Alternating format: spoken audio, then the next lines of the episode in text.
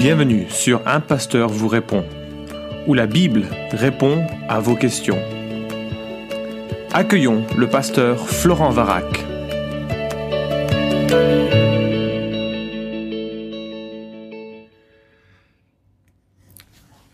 La question qui est posée aujourd'hui est la suivante. Je suis chrétien depuis bientôt trois ans. Je remercie encore Dieu pour son œuvre dans ma vie et de toujours être là même quand il m'arrive de ne pas être au rendez-vous.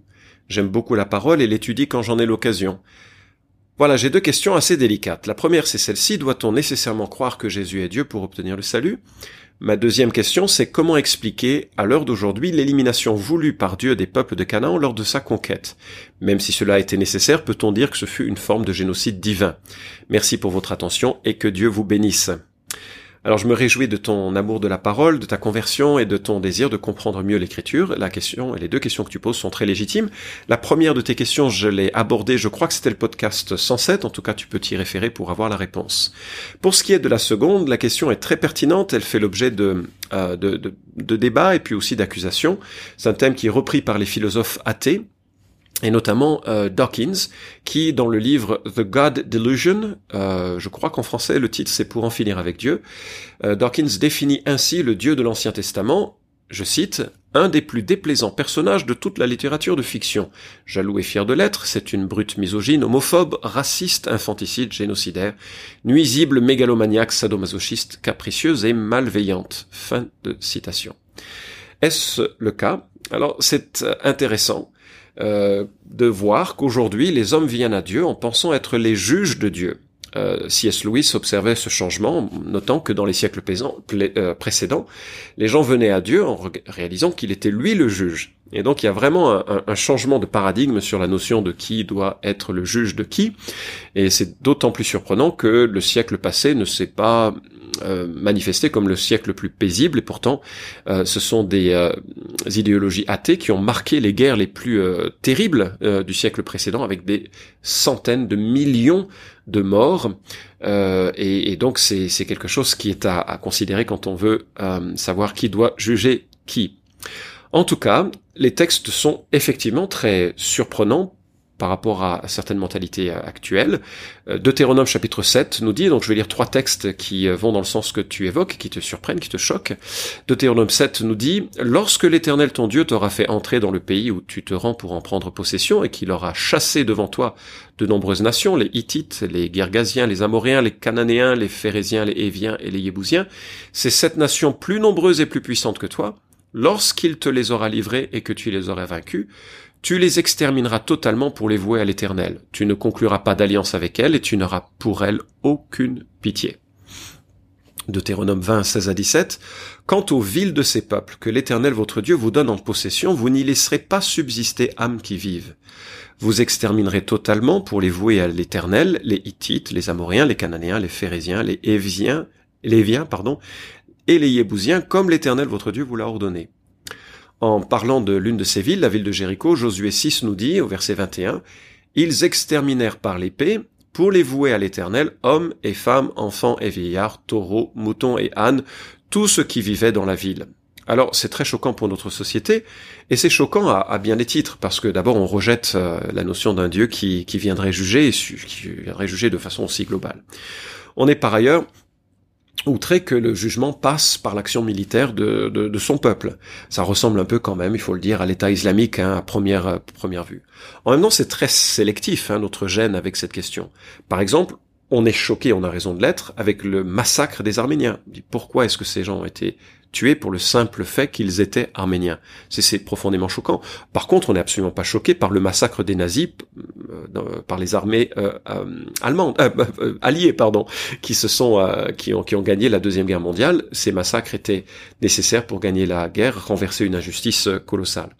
Alors, avant de donner quelques pistes de réflexion biblique qui me sembleraient, qui, me semblent nécessaires pour comprendre cette question, j'aimerais Notez qu'il y a des mauvaises pistes pour répondre à ces questions. Un théologien libéral, Peter Hens, considérait que les Israélites avaient imaginé à tort que Dieu le leur demandait. Alors bien sûr, avec un tel propos, euh, on s'écarte de toute notion d'inspiration et de inhérence de l'écriture.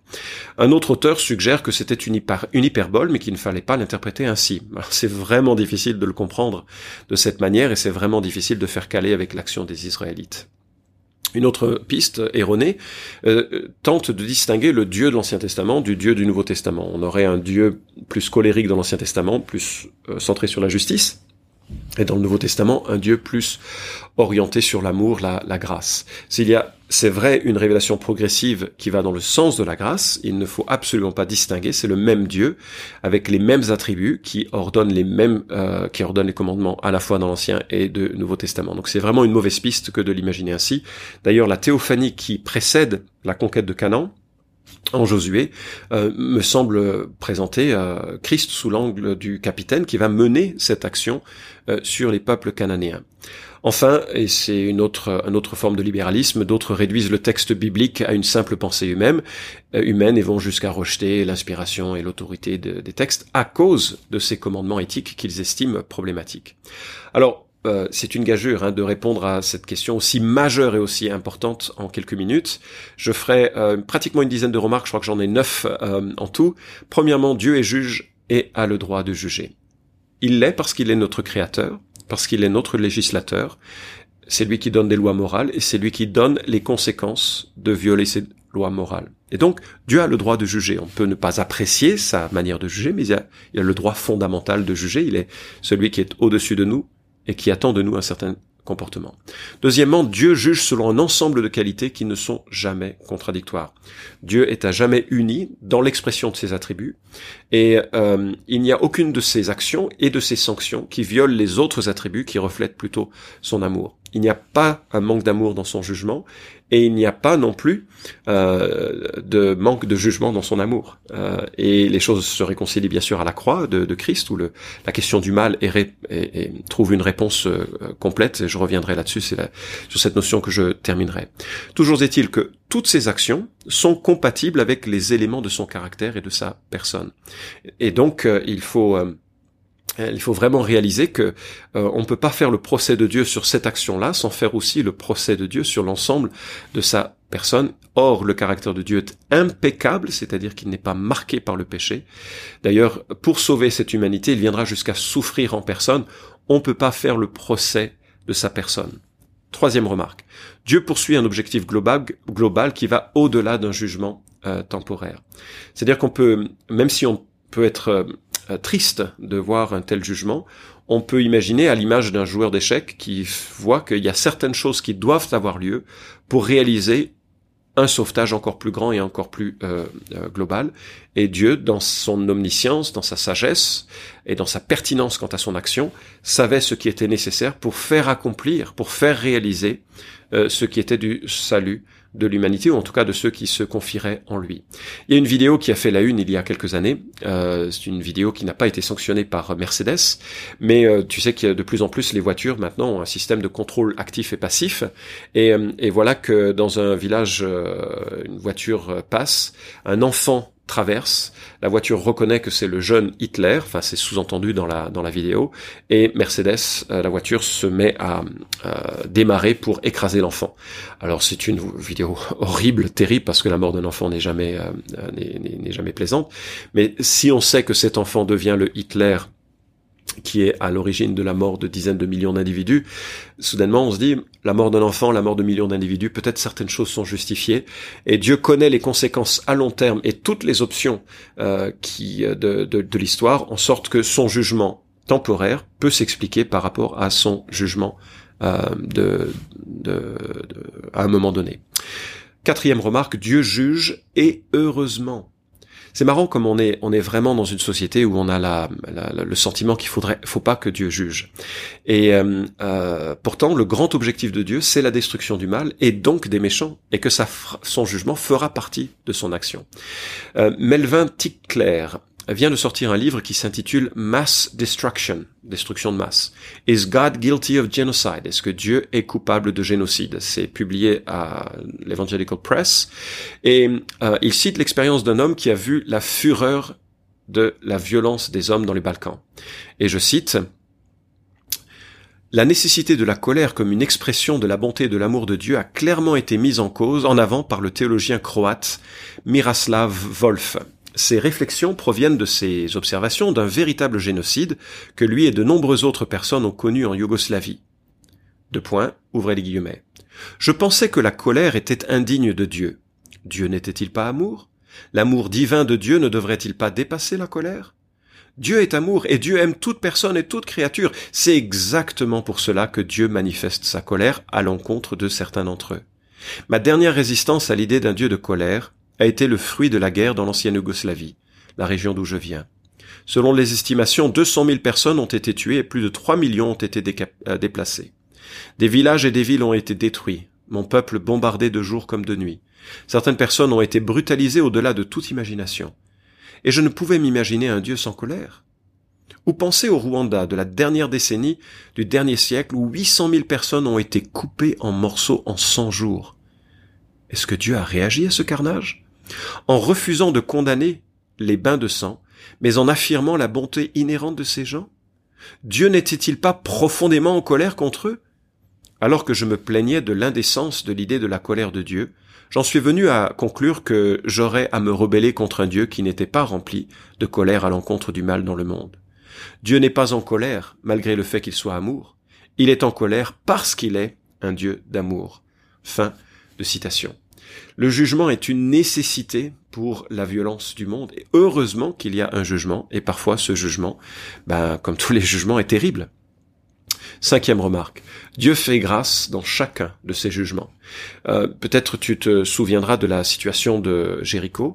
Dieu a sauvé Rahab ainsi que toute sa famille parce qu'elle avait confiance dans ce Dieu qui conduisait Israël. Et euh, dans tous les grands jugements que nous avons, que ce soit le jugement du déluge, que ce soit le jugement de Sodome et Gomorre, que ce soit le jugement qui vient euh, devant nous, Dieu exerce sa miséricorde et sa patience et sa grâce lorsque nous venons à lui. Et donc, euh, son jugement n'est jamais indépendant d'une main tendue pour ceux et celles qui se repentent et qui font confiance en Dieu. Je pense à Jérémie 18, 7 à 10, qui dit Une fois je décrète de déraciner, euh, une fois, pardon, je décrète de déraciner une nation ou un royaume, de le renverser et d'amener sa ruine. Mais si cette nation que j'ai menacée cesse de mal agir, je renoncerai à lui envoyer le malheur que j'avais projeté contre elle. Et si par contre je parle de construire et de planter telle nation ou tel royaume, mais que cette nation fait que ce, que je considère comme mal et ne m'écoute pas, je renoncerai au bien que j'avais parlé de lui faire. Fin de citation. Tu vois, Dieu fait grâce dans chacun de ses jugements, et ces jugements sont toujours associés d'une main tendue pour euh, sauver. Sixième remarque. Dieu a attendu plus de 400 ans pour donner la terre aux descendants d'Abraham. Pourquoi? Parce que Genèse 15 nous, 16 nous dit, à la quatrième génération, ils reviendront ici, car c'est alors seulement que la déchéance morale des, des Amoréens aura atteint son comble. C'est intéressant parce que Dieu dit, voilà, je vais donner une terre, il y aura un massacre de ces peuples, mais tu peux pas faire ce massacre maintenant parce que ce sont des gens bien. Mais dans, à la quatrième génération, quand, il y aura euh, la prise de cette terre, ces peuples seront tellement mauvais, tellement corrompus, tellement violents, tellement terribles, que ce sera l'occasion pour moi à la fois de vous donner ces territoires et à la fois d'exercer mon jugement à leur encontre. Et ça me conduit à ma septième remarque, le jugement des Cananéens était absolument justifiable. Les déviances sexuelles étaient tout ce que tu peux trouver maintenant, mais en plus, avec la légitimisation du viol de garçons, des relations sexuelles avec des animaux. On parle également de milliers d'enfants sacrifiés au feu. Et je cite Tinkler qui, dit Moloch était la divinité cananéenne du monde des abîmes. Elle était représentée debout avec une idole à la tête de bœuf et un corps humain dont le ventre contenait un feu et dont les bras s'avançaient pour recevoir un enfant qui allait être brûlé à mort. Ce n'était pas que de nourrissons, des enfants jusqu'à l'âge de quatre ans étaient sacrifiés. Ce peuple, barbare, violent, exerçait sur euh, une pression terrible sur ses propres habitants et Dieu a décidé de les juger. Huitième remarque, Dieu connaît les leçons dont on a besoin. Le Nouveau Testament, Jésus euh, dans les évangiles, Paul en 1 Corinthiens 10, nous rappelle que les grands jugements du passé sont un avertissement pour un jugement assez terrible qui vient. Je dois te rappeler que nous sommes aujourd'hui situés entre un déluge, d'eau et un déluge de feu, et que même si l'action, euh, cette notion est très déplaisante, Dieu a jugé et il jugera encore.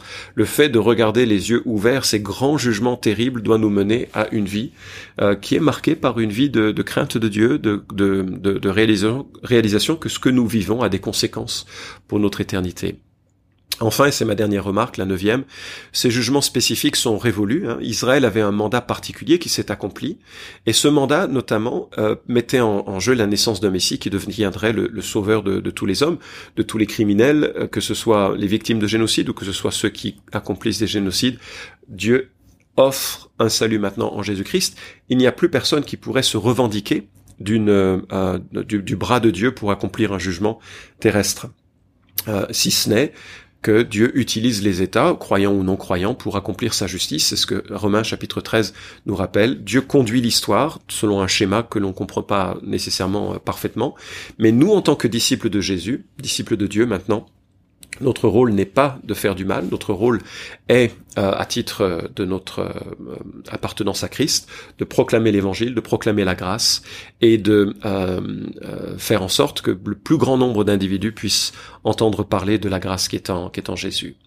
Alors moi je termine ce podcast avec euh, deux ultimes remarques qui euh, sur cette question euh, solennelle. la surprise pour moi c'est pas que Dieu est jugé, c'est que la surprise pour moi c'est qu'il fasse grâce. Quand je vois ce qui est dans mon cœur, quand je vois ce qui est dans l'actualité, je me dis c'est quand même extraordinaire la patience de Dieu. Et, et, ça, ça doit aussi nous surprendre et ça doit nourrir notre adoration de Dieu. Dieu fait grâce, Dieu est patient, Dieu tend la main et Dieu attend que les uns et les autres nous puissions la saisir parce que nos vies ne sont pas euh, aux normes que Dieu attend. Nous devons aimer notre prochain comme nous-mêmes. Nous en sommes tellement incapables. Et c'est pour cela que Dieu vient en Jésus-Christ pour réconcilier les hommes égoïstes et violents et pour leur permettre par la présence du Saint-Esprit en eux, de développer un fruit différent de leur nature humaine naturelle. Le fruit de l'Esprit étant l'amour, la joie, la paix, la patience, etc. Tu pourras les lire, en lire la liste en Galates chapitre 5, verset 22.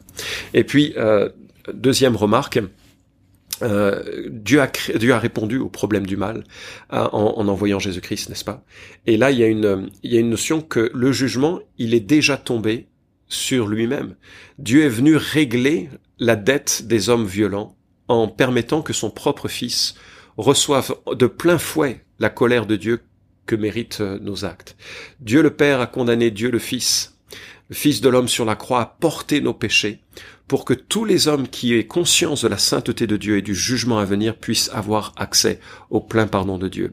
Et finalement, tous les hommes n'ont que deux solutions. Soit ils réalisent qu'ils sont condamnés et ils font confiance en celui qui a été condamné à leur place pour recevoir de sa part un pardon complet, soit ils rejettent ce, ce pardon qui est proposé et ils reçoivent ou recevront en eux-mêmes le jugement terrible euh, qui est illustré par le jugement des Cananéens et qui est le jugement d'une séparation éternelle, euh, ce qui est l'enfer. Donc euh, voilà, ce sont deux choses qui sont qui sont à considérer. Alors Apocalypse 22 nous dit oui, dit Jésus, je viens bientôt, j'apporte avec moi mes récompenses pour rendre à chacun selon ce qu'il aura fait. Je suis l'alpha et l'oméga, le premier, le dernier, le commencement et la fin. Heureux ceux qui lavent leurs vêtements. Ils auront le droit de manger du fruit de l'arbre euh, de vie et de franchir les portes de la ville.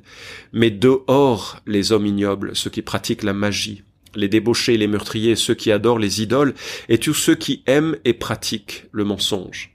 Verset 17. L'esprit et l'épouse disent viens, que celui qui entend ces paroles dise viens, que celui qui a soif vienne, que celui qui veut de l'eau de la vie la reçoive gratuitement. Voilà la main tendue, un jugement vient, mais la main de grâce est tendue par Dieu. J'espère que chacun de ceux qui m'écoutent l'a saisi personnellement, en sorte que leur foi dans ce que Christ a fait, les détourne d'eux-mêmes pour vivre une vie qui correspond à ce que Dieu attend. Alors si tu vas aller plus loin, pardon, je te propose deux références. Yannick Imbert a écrit un petit article, Dieu, virgule, tueur en récit. C'est sur, sur euh, euh, visiomundus.fr, tu pourras le retrouver. Euh, excellent article, assez court. Et puis le livre que j'ai cité, si tu lis l'anglais, Melvin Tinkler, qui vient de sortir, Mass Destruction, Is God Guilty of Genocide? Voilà, j'espère avoir répondu à ta question et que cette thématique ne t'empêche pas d'adorer un Dieu qui a tout fait pour faire en sorte qu'il n'y ait pas de jugement sur toi ni sur quiconque, mais qui invite quiconque vraiment à se tourner vers lui et à placer sa confiance en lui et en lui seulement. Merci d'avoir écouté cet épisode d'un pasteur vous répond. Posez vos questions en nous envoyant un email à question@toutpoursagloire.com. Retrouvez cet épisode et tous les précédents sur notre site toutpoursagloire.com.